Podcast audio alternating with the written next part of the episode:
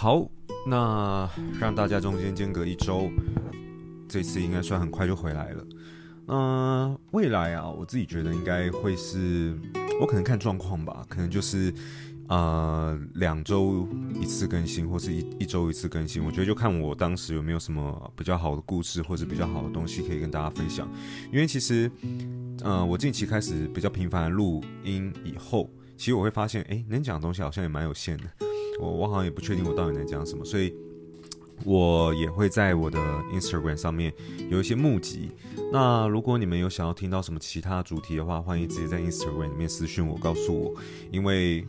不然我怕我很快就会没有什么东西可以讲了，因为我知道在做 podcast 跟做 YouTube 上面有一个很大的区隔，是做 podcast 它其实很看这个人本身，因为你没有你没有办法做出一些太有趣的企划，你没有办法呈现影像给别人看，所以就变是你在分享的东西跟你这个人懂什么东西会有很重要的关联，等于说可能做 podcast 比较难的就会变看个人魅力。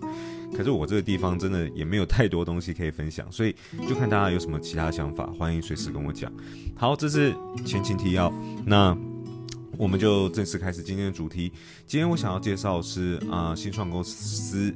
Body Ghost 的一些经验分享，我知道大家都喜欢听故事，大家都喜欢听呃从零到有的一些过程，它是怎么开始的，呃这一点我倒是理解，所以我今天想说，我就来跟大家分享一下我当时是怎么成立 Body Ghost，然后它中间可能遇到什么样子的状况。呃，如果想要知道我大学成立第一间故事、第一间公司的故事的话，可以回去听。那个时候是我大学成立了一个呃重型机车相关配件的公司。那那个故事我觉得还算蛮有趣的，因为呃它的格局并没有那么大，然后它并不会讲出非常复杂的一些商学院啊，或是商业上的考量。因为当时就是想到什么做什么，所以它反而有一种。呃，当时很很好玩的成分在，然后很有趣的部分，我自己觉得。那在 Body Ghost，它是我近期比较新成立的一间新创公司。呃，如果有一直在听我 Podcast 的人，应该对这间公司不陌生了。但我现在还是可以大概讲一下 Body Ghost。啊、呃，我们主要是卖运动食品为主。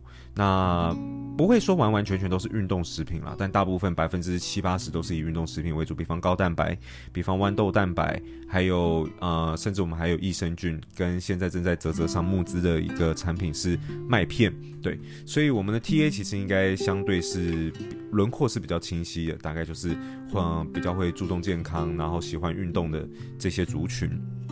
好，简单的介绍了一下 Body Ghost，它是它大概是做什么以后。那我就来开始分享啊、为什么我想成立这间公司，然后还有我当时的很多想法。好，呃，我们现在是二零二一年嘛，当时我有想要再成立这间新创公司，我记得最早应该是差不多在啊二零一九年的时候，对，差不多二零一九年的时候。那那个时候，因为我自己是读化工系，化工产业相关的。那其实，在 Body Ghost 在跟到我刚刚说的这个重型机车用品中间，还有另外一间公司叫 Aholic。那 Aholic 这个公司在做什么？跟当时它成立的契机，我看一下，我以前曾经有分享过吗？啊，没有。那我可能以后再找时间跟大家分享。其实因为有我自己录了十几集，然后我不会再回听我自己录了什么，所以甚至连我的录音档有没有断掉、有没有断讯，其实我自己都不太知道。然后我我会大概拉一下啦，可是我不会听我自己的内容，所以有时候真是讲过就忘记了。然后因为我的 podcast 内容又是比较属于想到什么就讲什么，就像现在一样，所以往往我可能会。不小心一直讲到一些重复的话题，这我比较担心的啦，所以我刚刚还特别看了一下，我应该是没有分享过 Aholic。好，那在所以他是再来是 Aholic，再来才是 Body Ghost。那中间还有当然还有做摄影的东西。那二零一九年当时我想成立 Body Ghost 的时候，其实我自己在成立别的新创产业的时候。啊、我自己其实是比较 prefer 的做法是换一个产业别，就我不想做类似的事情，我喜欢跨产业去做不同的事情，因为我觉得可以学到不同的东西，然后挑战也不同，呃，看事情的角度也不一样。关于今年年底之前，我想要再成立两间新创公司，我会另外再录一集 podcast，应该。在下集或下下集就会跟大家讲了，因为我其实已经规划好，今天没有意外，应该会跟之前一样，我打算连录个三集到四集。那可以跟你们讲，是一间新创公司，它已经成立起来，可它它要做的商业模式其实非常的单纯，然后它格局可能也不，呃，不能说格局不大啦，就是也也也是要看状况。可是我。对，总之一间公司它已经成立好了，那它现在已经在啊陆陆续续在处理了。那第二间公司它的格局跟规模可能会相对比较大一点，那我觉得这是比较有趣，可以跟大家分享。这次我想要从事的商业模式有什么不同？好，这是我这是下集或下下集的事情。你看讲那么久，我看一下，我已经讲了五分钟，死定都还没有讲 Body Ghost 的那个前面废话真的太多。好，那。二零一九年的时候，我想要做不同产业的事情。那因为我本身是读化工的，所以我自己前面的几份工作，七份前面几间公司，其实跟化工产业并没有那么大的关联。那个时候我就觉得还蛮可惜的。我自己还蛮想要把自己学到的东西去发挥出来。虽然我算是同学里面比较不务正业的，因为我没有读研究所。呃，严严格来讲，我有读研究所，也就是 EMBA 嘛，这也是一个商管硕士。可是我的硕士并不是在往化工领域去发展。大部分我的朋友的，呃，他们读完大学以后，都还是会去继续读化工领域的硕士。那所以那个时候我就有想法，我我在想我要做什么。我那天在想说，我要做食品产业吗？还是我要做化妆品产业？会，其实我真的有考虑做保养品、化妆品产业，主要是因为。呃，我妈从小就灌输我一个观念，就是，嗯、你要赚钱，你要赚女人的，呃，没这样讲很难听了，就赚女生的钱啊，女生的钱才好赚啊，这样子，这这我妈给我的观念啦，对。可是到后来我没有去做这件事情，主要也是因为我真的不是这个产业的 TA，所以我根本我不用保养品，我不用化妆品，我根本就不了解，不是说不能学，可是就对这个东西真的就没有兴趣。那。如果有在听我 podcast，应该都会知道，我很多公司它的起源其实都跟我的兴趣有关，所以呃，当时我就自己有在健身，所以我自己本身就是高蛋白这个。运动食品的其中一个 TA，那其实讲真的，我在试高蛋白的过程中，我就是好了，我自己觉得市面上很多高蛋白真的都不怎么好喝，这个这个是这个是真的，我真的觉得，我还要到处爬文，然后确定好，或是问朋友确定哪一个东西比较好喝以后，我才敢去买，甚至买了以后我都不太敢换，因为我知道一个没弄好，很多味道其实很雷。但是其实其实。这个不完全是我想要做这个品牌的初衷啦，这只是我大概讲一下。那反正当时我知道我自己要做这件事情的话，我以我自己的这个啊、在专业。专业领域上的能力其实是不够的，所以当时我找了两个我的大学同学一起来做。那如果你们有在我们的官网去看团队成员介绍的话，应该就会看到他们两个。那一个是台大的药学研究所，然后另外一个是啊清华大学那化工研究所，然后啊 UC Berkeley 的访问学者。那他们两个毋庸置疑，在这个呃，因为一个曾经做过药品相关，他在制药业者啊制药这边待过，那所以以他。他们的能力要去处理这样子食品的东西来讲，其实对他们来讲，嗯，不能说杀鸡用牛刀，可是就是绝对绰绰有余，啊、嗯，大概就是这样子。所以那个时候，二零一九年年中吧，我就已经有跟他们讲说，我有这个打算，我有想要做一间新创公司，但我还没有很确定我要做什么。然后呢，到年底的时候。跟他们陆陆续续的有聊过几次，然后当时其实也不止不止这些朋友了，其实还有更多我身边其他大学同学。但最后我们决定一起做的团队就是我跟另外两位。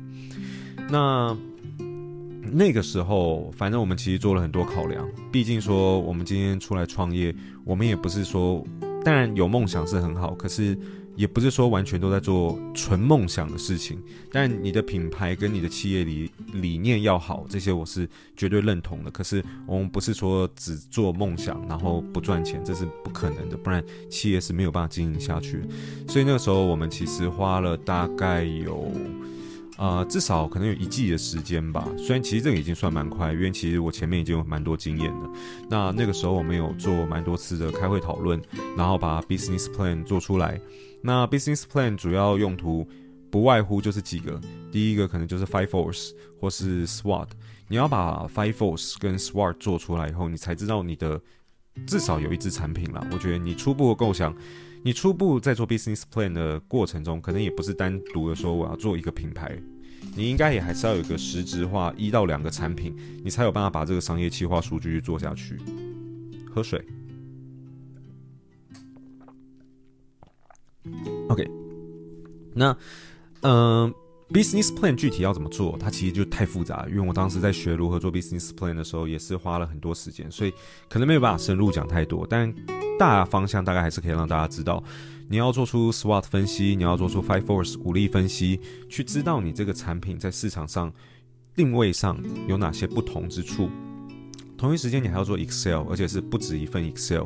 你要把未来一年到嗯，你自己设定时间嘛，可能一年、三年、五年，甚至十年，可能太难估，我自己是不会估到那么久。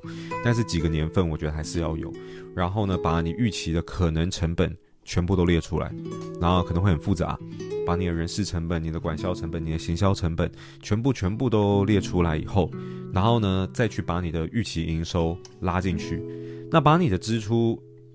预期支出放进去跟预期营收放进去以后得出来的结果就是，你可以去试着计算你要多久的时间才可以达到损益两平，也就是 break even。那这是非常非常非常重要的一个过程，因为你如果不做这件事情的话，你根本没有办法做到一件事情叫风险评估。有些人把 business plan 做出来以后，可能看到这个数字，自己就吓到说：“哈，我觉得我的预期营收已经有多多估了。原来在这个前提下，然后我的成本已经不能再低。原来在这个前提下，我可能还要十年才可以损益两瓶。那他还要做这件事情吗？他可能就不会去做。那不是说不是说做出来的这个数字影响你要不要去做，因为我可以直接讲，我认为 business plan 真实发生的几率大概只有百分之十，百分之九十。都不会跟你预期的一样，你的行销成本会不一样，你的管销成本会不一样，你的预期营收一定也会不一样。但你还是得做这件事情，因为这就是最前期的风险评估。那。呃，当时做完这个 business plan 哦，当然我我要讲是 business plan 在做的这个过程中，也有很多地方可以让你去做优化。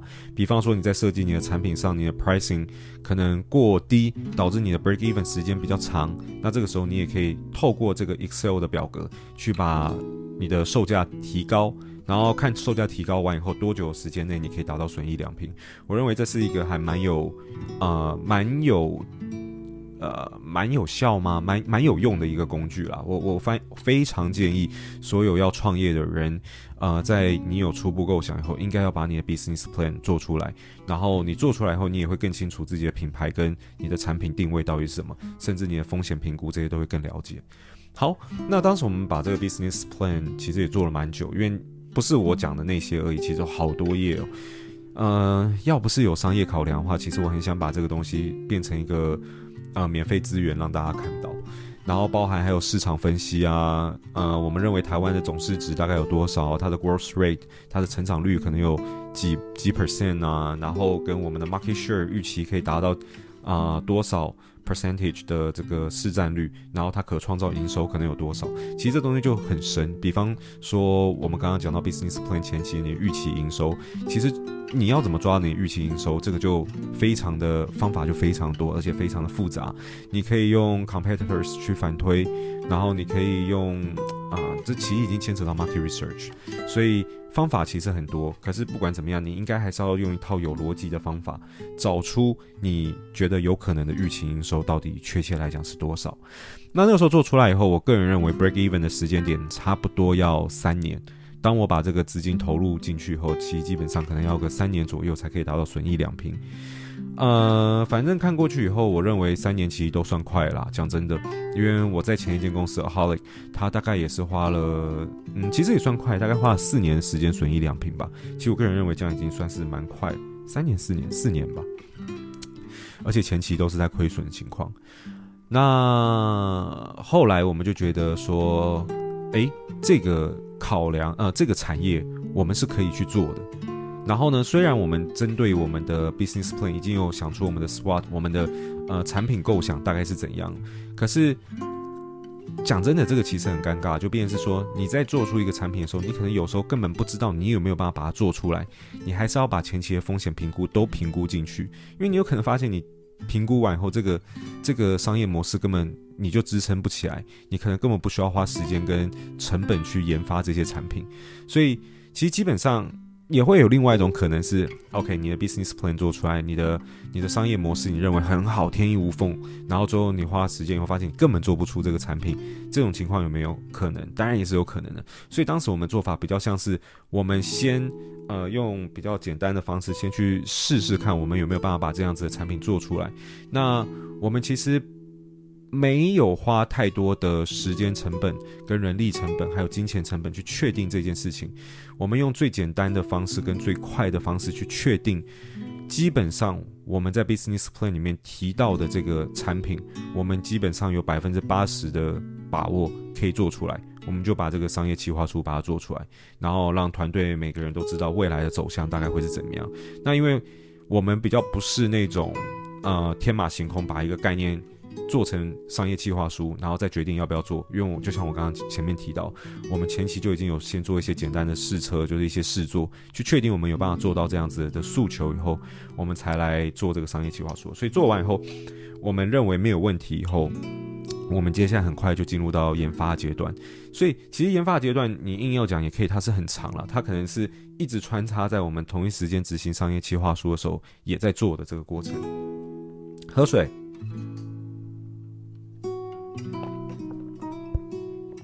十六分钟了，我觉得 Podcast 有时候可能分上下集好了，我试试看这个要不要分上下集，我就看我到时候录完多长。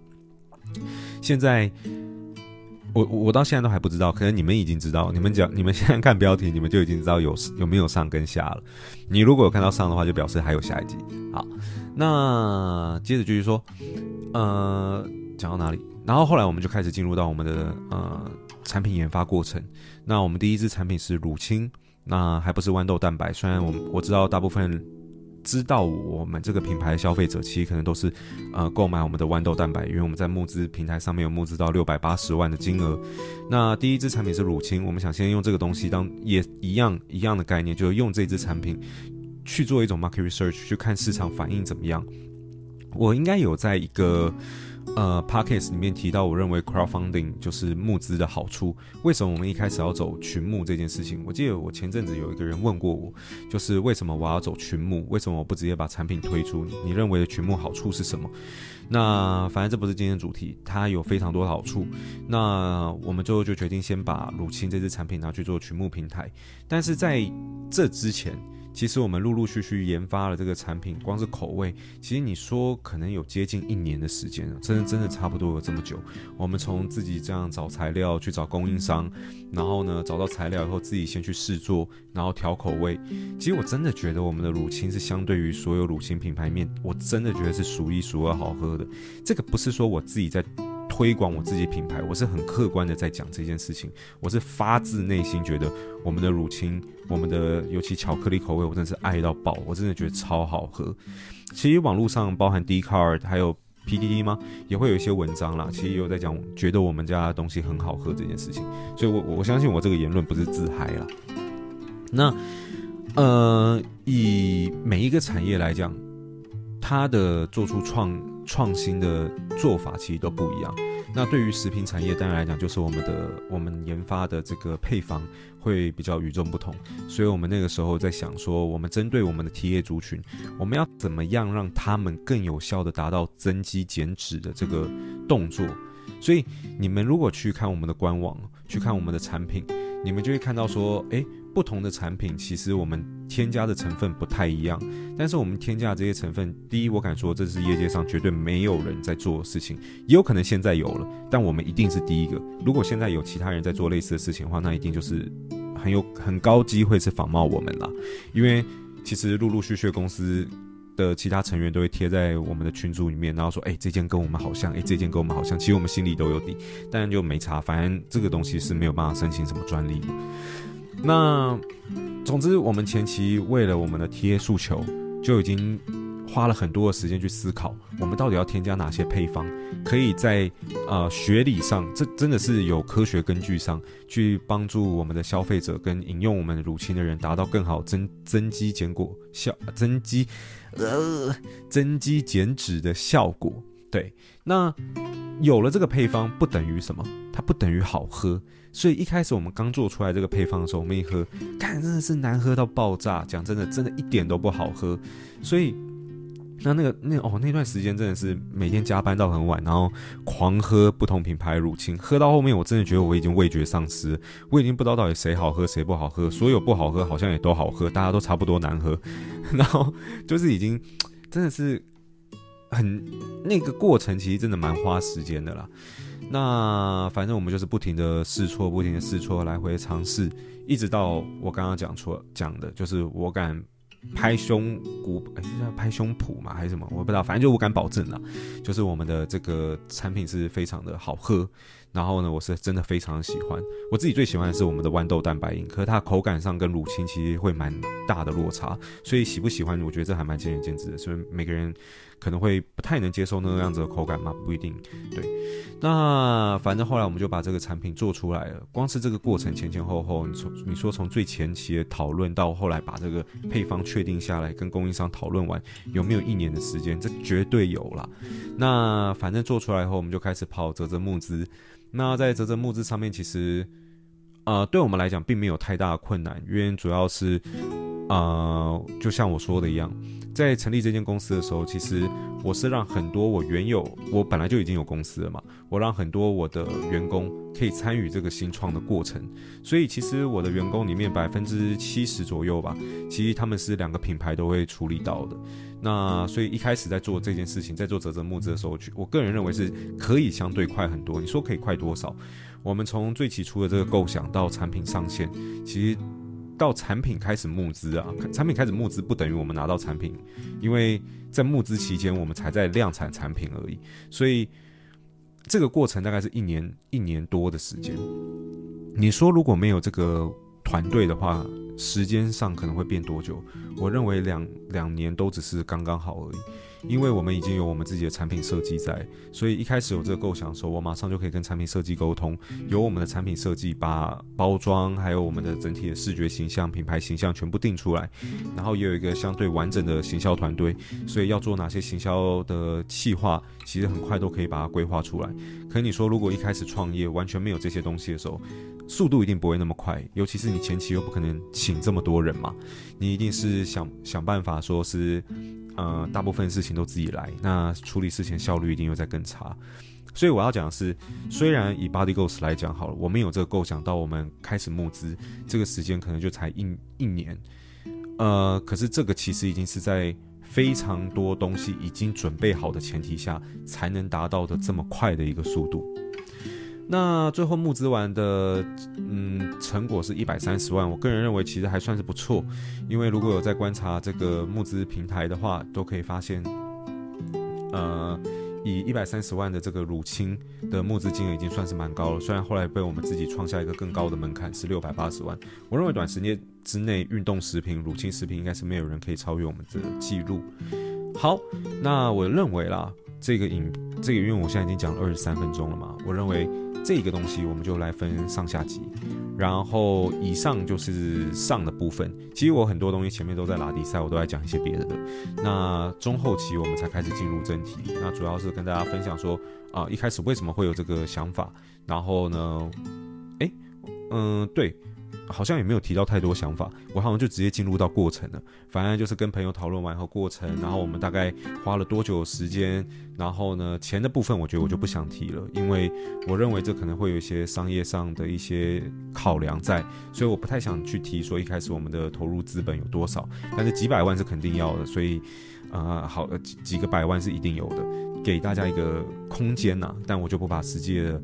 呃，费用讲清楚，然后还有认为商业计划书对于这个我们在创业初期的时候，啊、哪些东西很重要？